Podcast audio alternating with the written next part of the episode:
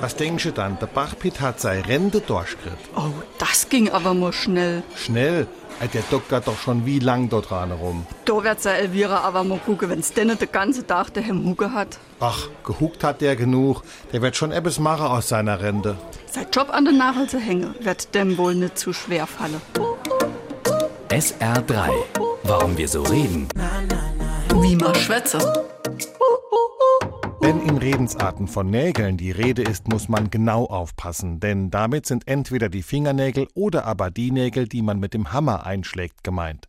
Manchmal liegt die Entstehung der Redewendung schon so weit zurück, dass man gar nicht mehr weiß, welcher Nagel denn hier Pate stand. Bei Auf den Näschel brenne. sind es die Fingernägel.